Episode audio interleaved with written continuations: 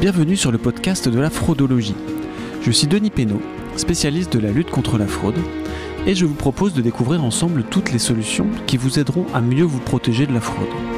Nous partagerons l'expérience de personnes qui ont vécu une fraude et les points de vue des meilleurs spécialistes. L'objectif est simple. Vous immuniser contre la fraude. Ah, bonjour à tous. Dans le cadre d'une fraude au faux fournisseur, on a vu avec Sébastien, dans l'épisode 9, qu'un détail dans une adresse mail pouvait mener à des pertes euh, significatives pour l'entreprise. Et dans celui d'une fraude au faux président, en plus des pertes financières, les conséquences psychologiques peuvent être terribles pour le salarié ou la salariée. Si le salarié perd son emploi suite à une escroquerie, je vous propose aujourd'hui d'étudier en profondeur les aspects juridiques sur lesquels l'entreprise peut s'appuyer, mais aussi ceux que le salarié pourra évoquer pour se défendre si euh, on retient une faute contre lui pour justifier son licenciement. Et pour vous apporter ces éclairages, j'ai le plaisir d'accueillir maître Sandra Lévy-Regnault, qui est avocate au barreau de Nantes, spécialisée en droit du travail. Bonjour Sandra. Bonjour Denis. Alors en préparant avec toi cet épisode, Sandra, tu m'as expliqué que chaque cas doit être étudié dans le détail et qu'il est très difficile de faire des généralités. Euh, donc ce qu'on peut effectivement parfaitement comprendre. Je te propose donc qu'on se concentre sur l'expérience spécifique de Sébastien, pour le faux fournisseur et sur celle de Sandy pour le faux président. Comme ça, on a deux cas qu'on va mmh. pouvoir étudier euh, et, éviter de faire des généralités, justement. Euh, dans le cas précis de Sébastien, le fraudeur s'est glissé dans un échange de mails entre lui et son fournisseur sud-africain pour lui demander des changements de coordonnées bancaires pour le paiement de sa prochaine facture. C'est juste un caractère dans une adresse mail qui aurait pu alerter Sébastien, mais sur le moment, il n'a pas vu ce détail et il a fini par perdre 30 000 euros. Donc ma première question est la suivante. Dans quelle mesure est-ce que l'entreprise peut sanctionner Sébastien dans ce cadre voire même décider de s'en séparer dans le cadre d'un licenciement pour faute? Alors là, tu vas nous dire si c'est une faute simple, une faute grave, une faute lourde. Qu'est-ce que qu'est-ce que tu en penses? Alors, euh, c'est intéressant parce que euh, dans l'esprit de la plupart des, personnes qui ne pratiquent pas le, droit du travail, euh, dès lors qu'on a le sentiment que les conséquences de l'erreur sont importantes, alors il pourrait être licencié pour faute lourde.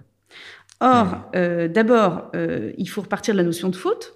Pour que l'on puisse me reprocher une faute, encore faut-il que l'on puisse déterminer que j'en suis responsable, que j'en suis personnellement ouais, faut responsable. Partir du début, c'est ça. Voilà. Alors, dans l'explication que tu as donnée, c'est bien euh, Sébastien qui n'a pas été vigilant sur une adresse mail qui n'était pas conforme à celle de son fournisseur. Ouais. Euh, ensuite, euh, toute erreur ou toute faute ne donnera pas lieu à un licenciement. Parfois, euh, effectivement, il y a une maladresse, il y a une négligence d'un salarié qu'on va sanctionner uniquement par un rappel à l'ordre ou par un avertissement. Oui, c'est ça, c'est pas toujours des conséquences dramatiques comme un licenciement. On perd pas son emploi à chaque erreur euh, et heureusement, personne n'est faillible, n'est infaillible. pardon. euh, alors, euh, en tout état de cause, si l'employeur décidait de retenir une faute lourde, euh, la faute lourde, il faut rappeler euh, qu'elle nécessite de démontrer de la part du salarié l'intention d'avoir voulu nuire à l'entreprise. Et cette intention de nuire, elle est essentielle, puisque les conséquences de la faute lourde sont vraiment euh, beaucoup plus importantes que la faute grave en termes d'indemnité. Euh, alors bon courage hein, à l'employeur, puisque visiblement c'est plus une erreur, une négligence, mais on n'est pas dans le cas de Sébastien dans euh, l'hypothèse d'un salarié qui vraiment avait voulu nuire à l'entreprise. Oui, c'est ça, et puis il n'en retire aucun bénéfice. Non. alors la notion de bénéfice ou de préjudice, d'ailleurs, elle n'est pas tout à fait, euh, comment dire, forcément significative en droit du travail. Ah, Par exemple, je peux être licencié pour faute grave alors que rien mon, gagné, mon employeur aurait pu avoir un préjudice important, mais ne l'a pas eu. Hein, la notion de préjudice, je n'ai pas, moi, en tant qu'employeur, par exemple, à démontrer l'ampleur du préjudice. D'accord. À partir du moment où il y a préjudice, qu'il est intentionnel, en tout cas, ça, ça peut être une faute grave, même si j'ai rien perdu. En tout cas, qu'il aurait pu, par exemple, ça peut être un préjudice qui aurait pu entraîner euh, euh, la perte de clients historiques. Mais oui, oui, ça n'a pas été le cas. Atteinte à son image. Mais voilà. Hein, donc le préjudice n'est pas forcément toujours consommé, on va dire, côté employeur. Alors, euh, effectivement, euh, si euh, l'employeur souhaite licencier Sébastien pour cette, on va dire, cet incident, cette négligence, hein, pour moi on est sur le terrain de la négligence, il ne pourra retenir qu'une faute simple ou une faute grave, et qui n'ont pas les mêmes conséquences en termes indemnitaires. Alors, c'est ouais, est-ce qu'on peut juste faire un, rappel sur les, niveaux de degré de gravité de la faute en fait? Donc, on, a, on en a trois, c'est bien ça? Une faute simple, faute grave et faute lourde. Exactement. Alors, la faute simple, euh, c'est effectivement une faute dans l'exécution de mes missions. Voilà. Euh, c'est une faute euh, professionnelle euh, qui euh, donnera lieu, le cas échéant, à un licenciement. L'employeur peut décider, même si cette faute est simple, de séparer du salarié. En revanche, il lui incombera euh, de euh, régler le préavis à ce salarié. C'est-à-dire ce, ce préavis, soit il est exécuté, mais ce ne serait pas cohérent puisqu'il a commis une faute suffisante pour le licencier.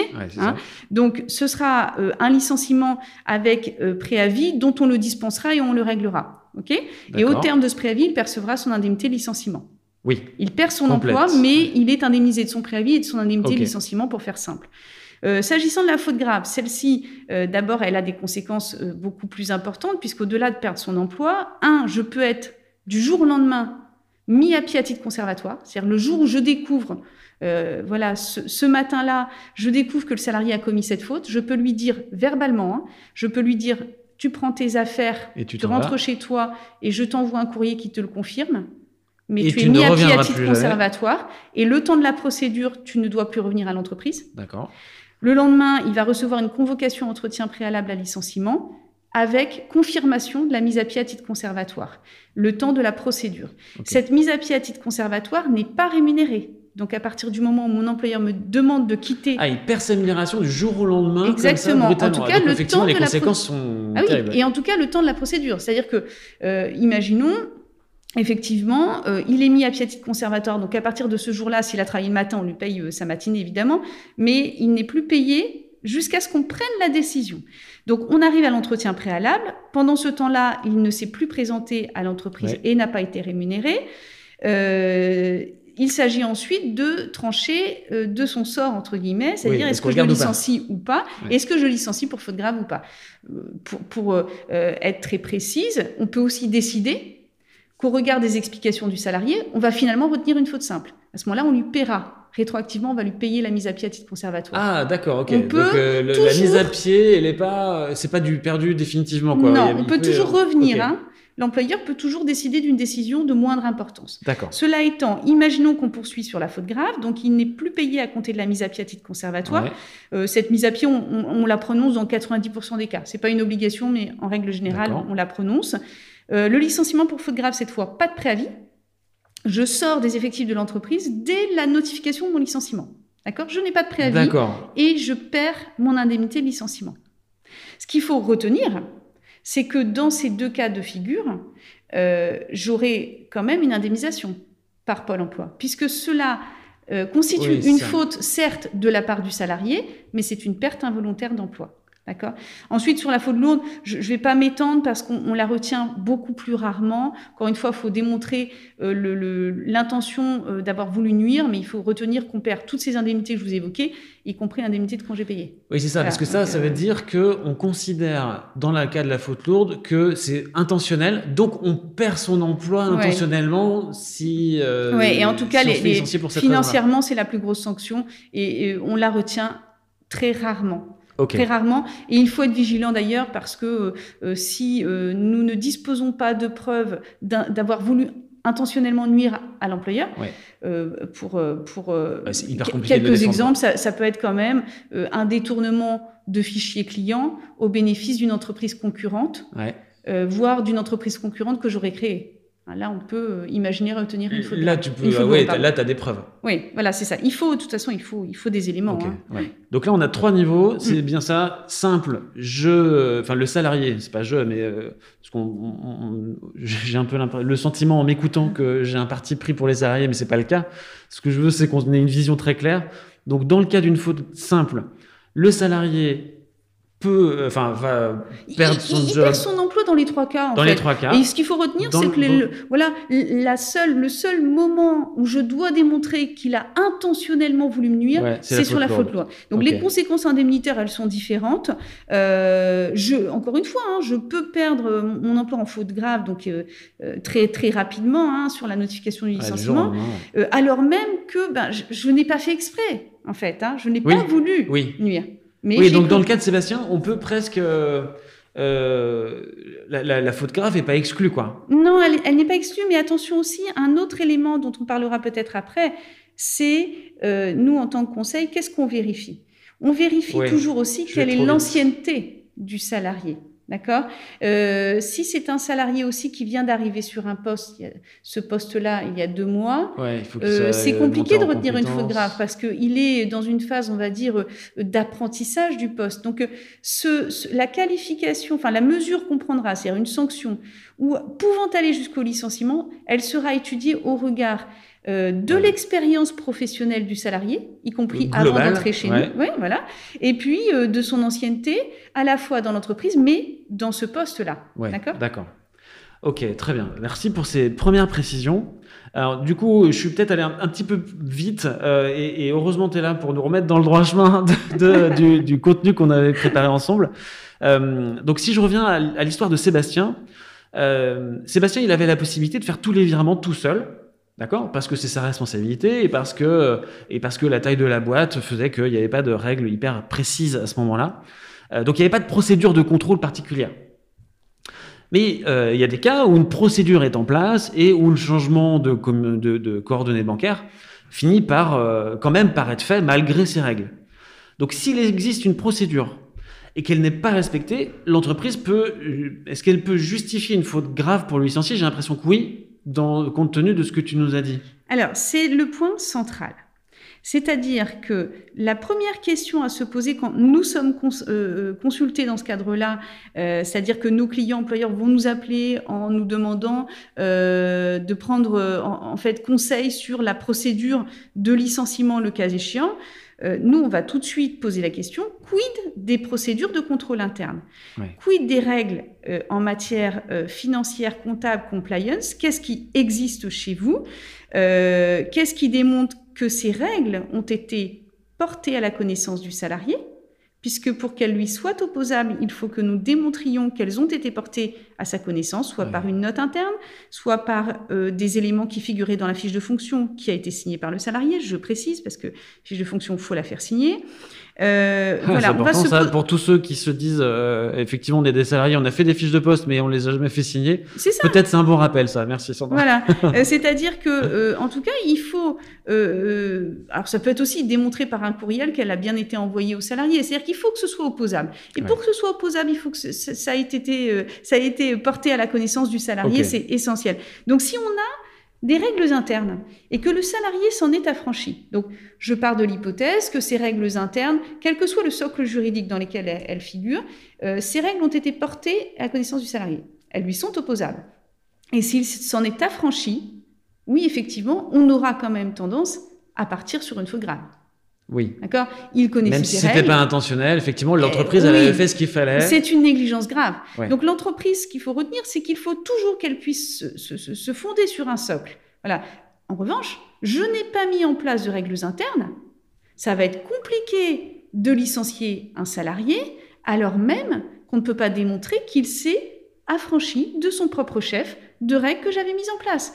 Donc il faut que les entreprises soient extrêmement vigilantes euh, sur ces questions euh, euh, actuellement qui, qui, mobilisent beaucoup les, les, cabinets, puisque effectivement ces fraudes qui sont le sujet aujourd'hui mm. de notre échange, elles sont de plus en plus importantes, tant en matière de récurrence que de conséquences financières. Absolument, absolument. Donc ouais, fixer des règles et les faire connaître. Exactement. Pour les rendre opposables et du coup qu'elles soient le fondement de conséquences euh, disciplinaires. Voilà. Licenciement ou pas licenciement. Je ne peux pas m'affranchir d'une règle que je ne connais pas. Exactement. Et oui, c'est ça.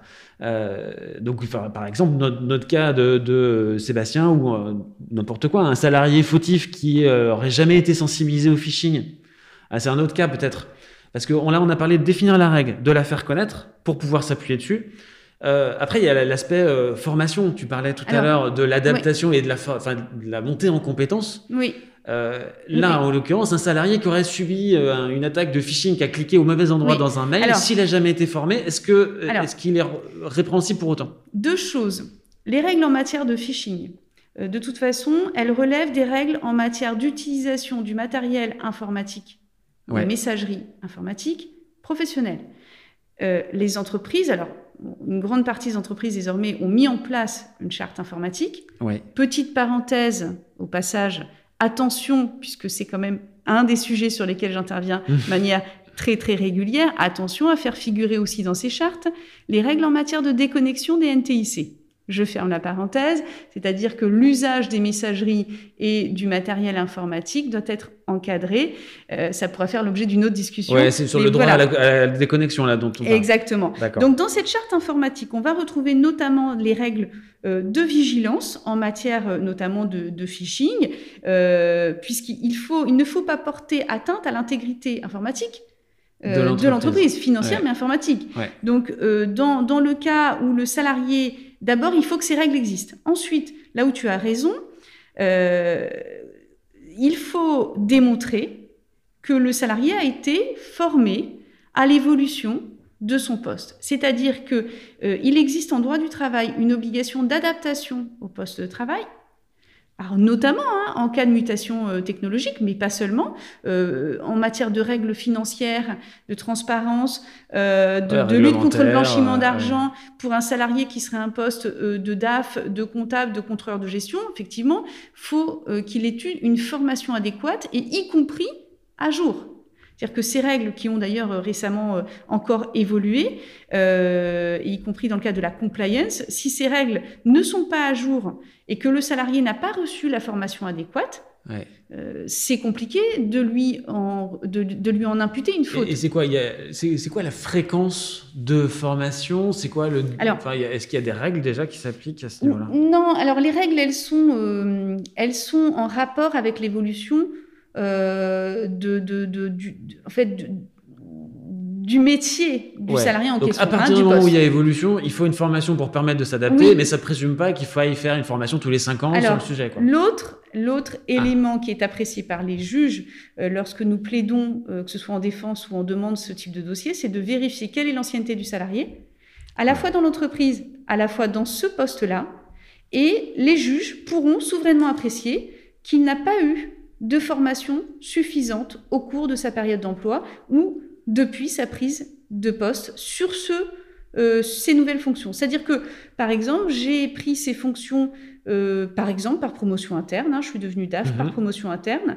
Euh, au moment où je suis passée DAF, quelle formation j'ai pu, dont j'ai pu bénéficier. Eh c'est important la prise de poste. Parce que quand on vient ensuite nous dire un an et demi, deux ans après, mais vous n'êtes pas bon sur le poste, d'accord, mais quel moyen vous m'avez donné pour Exactement. quoi. Voilà. Donc ce sera une appréciation au regard de la je dirais de la, en termes de formation, il n'y a pas de nombre de formations imposées, c'est pas forcément tous les ans.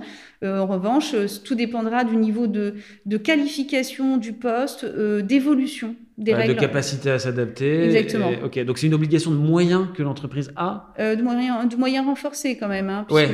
Bah, parce qu'une formation, c'est l'entreprise Enfin, il y, a deux parties dans la formation. Il y a la personne qui va être le commanditaire, donc qui a la responsabilité de mettre en place un dispositif de formation approprié pour la personne. Et puis la personne, euh, il va falloir qu'elle monte en compétence, qu'elle s'investisse et qu'elle applique correctement. Alors, Exactement. Alors, de moyens renforcés, pourquoi? Parce que euh, d'abord, il faut que je prouve que ce salarié a bénéficié de formation. Oui. Deux, il faut que je prouve que ces formations, elles étaient adéquates.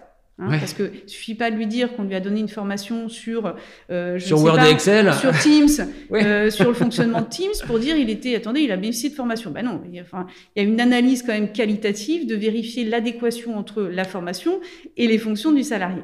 Ensuite, que le salarié n'ait pas correctement intégré euh, les données lors de cette formation et ne les applique pas bien, euh, c'est de moyens renforcés, c'est pas de résultat cette obligation parce que moi en tant qu'employeur je peux pas aller au-delà. Hein. Oui, je vais pas te prendre par la main tous les jours quand il clique sur un mail. C'est ça, euh, c'est ça.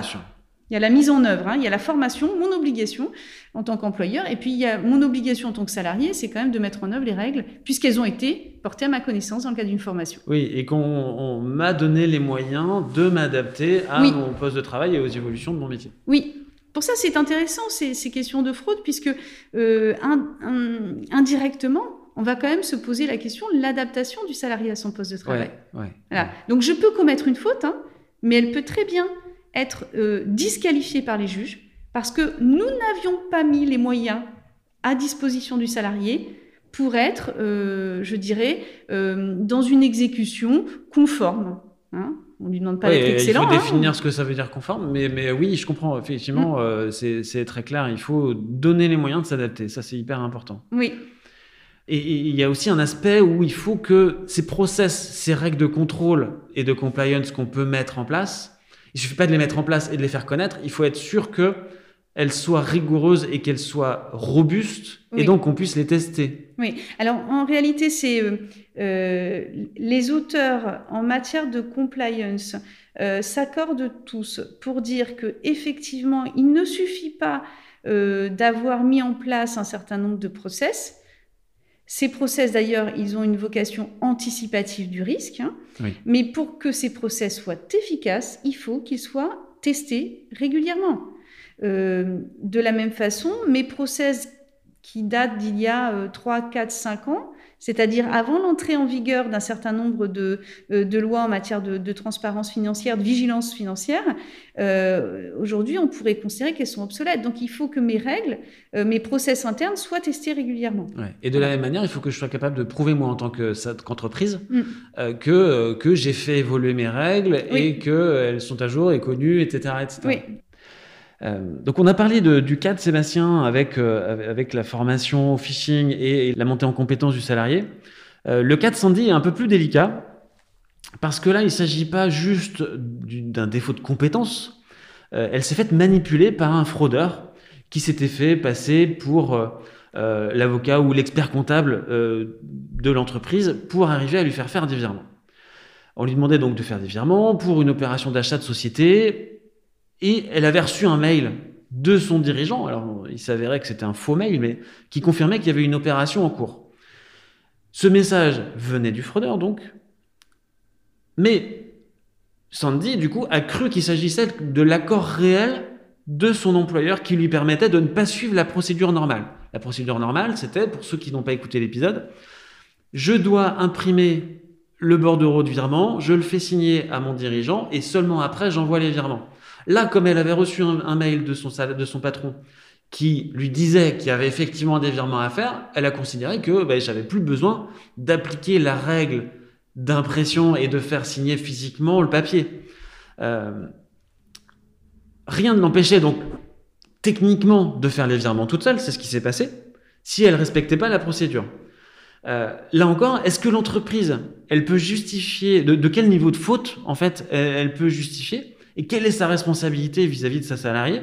Parce que finalement, en mettant une place une règle qui était contournable facilement, euh, elle l'a exposée à une situation. Est-ce qu'elle l'a exposée à une forme de, laxisme de la part de l'entreprise? Est-ce qu'elle l'a exposée euh, euh, inconsciemment?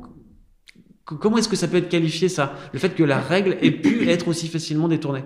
Alors, euh, le cas de, Sandy, il est différent puisque, comme tu l'as dit, il existait une règle interne. D'accord? Oui, absolument. Alors, que techniquement, elle ait pu s'en affranchir, qu'elle ait pu la contourner, euh, je dirais, c'est le cas partout. Vous prenez euh, les DAF, les comptables, ils ont la possibilité de faire des virements tous les jours. D'accord? Et s'ils veulent se verser 500 euros, 1000 euros trois fois dans le mois, ils peuvent le faire toute règle est contournable quasiment. Euh, en revanche, il existe une règle interne euh, que tu as très clairement expliquée. J'édite un bordereau papier, je fais signer.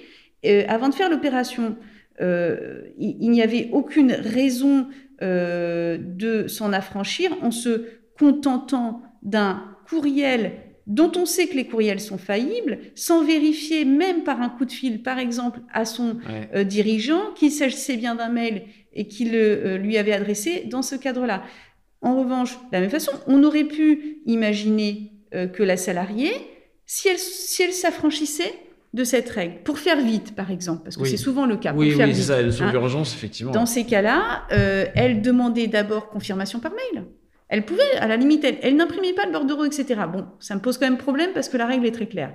Mais admettons, elle n'a même pas eu la vigilance minimum de renvoyer un mail à son dirigeant. Alors peut-être que son adresse mail avait été piratée et que ça aurait été le fraudeur en question qui aurait répondu. Mais à la limite, elle se protégeait. Elle se protégeait puisqu'elle démontrait qu'elle avait eu au moins ce niveau de vigilance minimum. Ouais, donc là, le conseil qu'on peut donner, c'est effectivement, c'est bien de mettre la règle, mais peut-être le minimum, c'est de chercher à se protéger systématiquement en ayant une confirmation, quoi. Oui, et puis dans ce cadre-là, sauf erreur de ma part, euh, c'était dans une situation de cession de société, une opération. Ouais, d'un achat. D'un achat de société. Euh, vu l'importance de l'opération, euh, il y a de fortes chances qu'on retienne une faute grave et qu'elle soit licenciée pour ce motif. On a parlé tout à l'heure d'ancienneté, d'expérience professionnelle et d'ancienneté. En l'occurrence, Sandy, elle était là depuis huit mois. Alors, elle était là depuis huit mois. D'abord, ce qu'on vérifie en premier, quel est son CV Qu'est-ce qu'elle a fait avant? Est-ce que j'étais en droit d'attendre qu'elle soit déjà formée et qu'elle ait déjà eu une expérience professionnelle sur ce type de poste? Euh, si Sandy est arrivée depuis 8 mois chez nous, mais qu'en revanche, ça fait 15 ans qu'elle est DAF ou comptable ailleurs, on peut quand même considérer que c'est quelqu'un qui venait avec, dont, avec une expérience dont je pouvais euh, légitimement penser qu'elle en disposait, euh, je dirais, de manière, de manière accrue. En revanche, si ce n'est pas le cas, si je l'ai embauchée alors que son CV attestait d'une absence d'expérience professionnelle, à la limite, elle pouvait avoir un diplôme, mais pas l'expérience professionnelle, euh, bon, on peut considérer que je devais mettre à disposition une prise de poste, une formation peut-être complémentaire de prise de poste, Hein euh, elle n'avait pas d'expérience professionnelle, c'est différent. Alors là, en l'occurrence, ouais, elle avait 13 ans, elle avait 13 ans d'expérience en cabinet comptable. Ouais, alors là, encore une fois, ça pêche pour elle. Du coup, ouais, ça pêche pour elle, et je comprends que l'entreprise puisse ne pas être euh, répréhensible. Enfin, en tout cas, euh, euh, comment dire, c'est pas répréhensible le terme. Non, laxiste, tu l'as évoqué. Oui, laxiste. Non, c'est pas une forme de laxiste dès lors que j'ai mis en place des règles. Alors nous, en droit du travail euh, et en droit d'une manière générale, on parlerait pas de laxisme, on parlerait de légèreté blâmable. Euh, de, de, la part de l'employeur. C'est-à-dire, je n'ai pas mis en place, par exemple, un process, alors qu'il s'agit de faire des opérations financières d'un montant plus significatif. J'ai été d'une légèreté blâmable, dont je ne peux, le cas échéant, me prévaloir devant un juge pour licencier une salariée. Dans le cas de Sandy, il existe des process. Certes, elle n'avait que 8 mois d'ancienneté, mais elle avait 13 ans d'expérience dans un cabinet euh, comptable. Et il y avait une règle dont elle s'est affranchie euh, de manière euh, fortement négligente. en l'occurrence, oui, non, mais je comprends, je comprends. Après, elle avait jamais entendu parler de la fraude. Il y a une notion d'adaptation à, à, son métier, probablement que son ancien employeur n'avait pas forcément euh, respecté cette, mhm. cette obligation d'adaptation.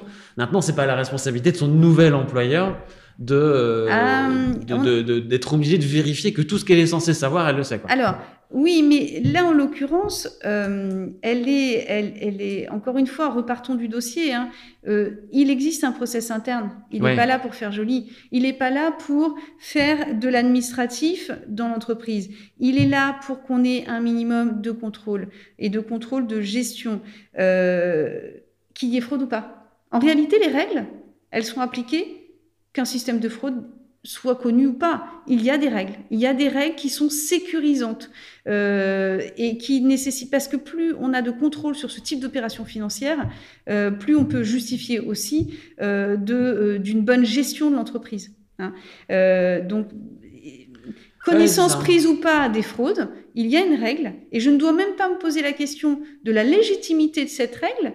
C'est-à-dire, oui, mais nous ne l'appliquons que dans un cas où il y a un risque de fraude. Non, il y a une règle. Point. Il faut qu'elle l'applique. Parce que les opérations, surtout de montants significatifs sur des achats de société, euh, je veux dire, bon, pour moi, euh, c'est d'une évidence qu'en l'occurrence, euh, on est sur une faute grave. Alors, je comprends parfaitement. Je pense que c'est très clair. Le, fondement juridique, il, est d'une rigueur qui doit être imparable. C'est ça. C'est je définis la règle, je la rends connue de mon salarié et puis je la fais vivre au, fur et à mesure du temps euh, euh, en, cas de changement.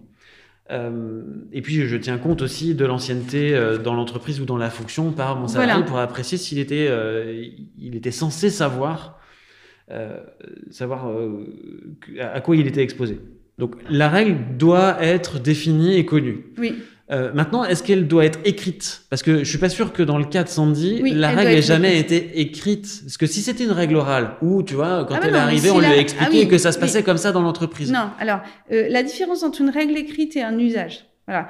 L'usage, ah. c'est euh, une, alors c'est une règle ou c'est en tout cas, un, par exemple, un avantage que l'employeur accorde aux salariés.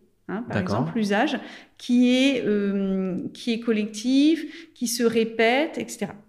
la règle interne dont on parlait, c'est-à-dire le bordereau à imprimer et à faire signer, pour moi, c'est une règle qui nécessairement doit être écrite pour être opposable aux salariés pas dire l'usage c'était que. Non, c'est une règle suffisamment importante et précise.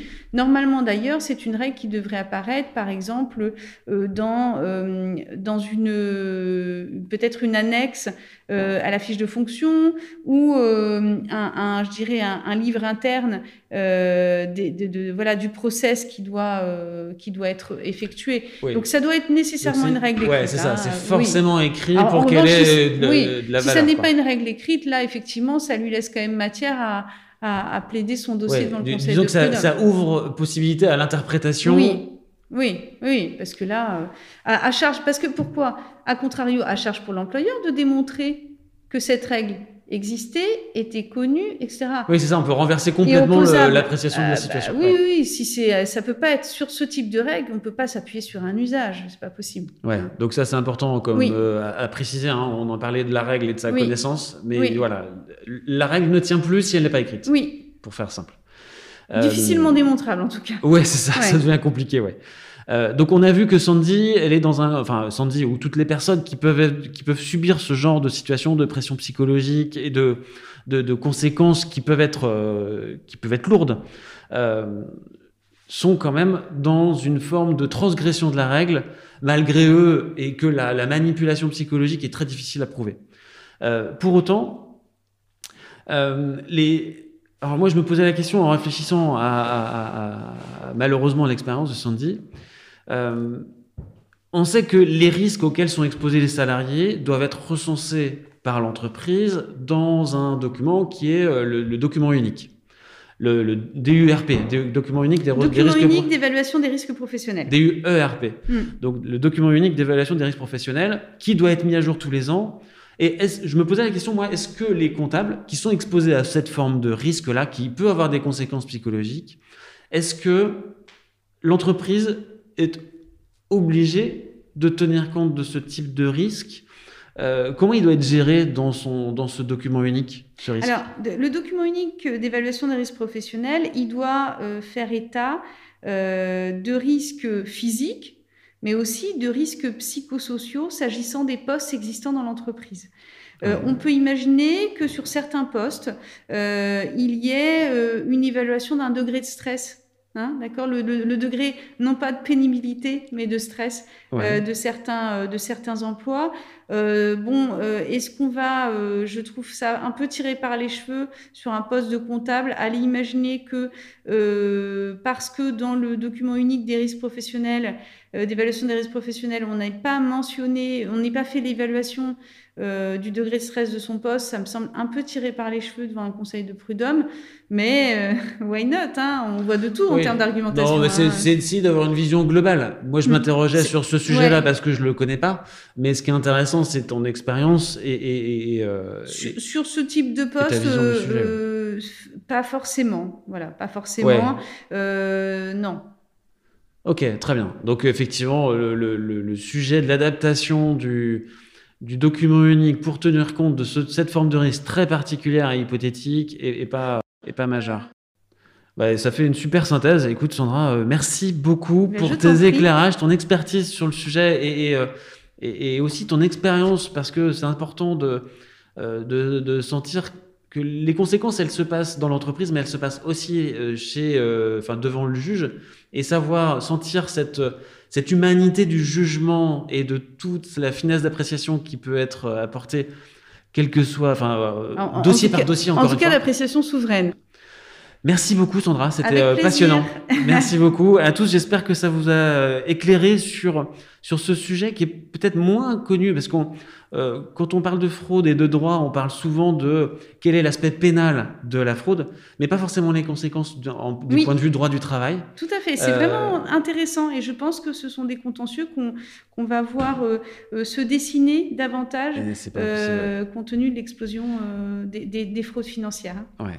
Bah, écoute, merci encore. Euh, merci à vous d'avoir écouté jusque-là. Et, euh, je vous dis euh, à bientôt pour un, nouvel épisode de Fraudologie. Merci beaucoup, Sandra. Au revoir. Au revoir. Merci d'avoir suivi cette séance jusqu'au bout. Pour faire connaître la fraudologie et participer à notre immunisation collective de la fraude, merci de partager cet épisode à vos amis et à vos collègues, de lui donner une note 5 étoiles et de me laisser vos commentaires pour faire progresser ce podcast ou pourquoi pas me proposer des sujets à aborder dans une prochaine séance. Enfin, si vous voulez me contacter en direct, n'hésitez surtout pas, je suis présent sur LinkedIn ou sur le site fraudologie.fr. Quant à moi, je vous dis à très bientôt pour une nouvelle séance de fraudologie.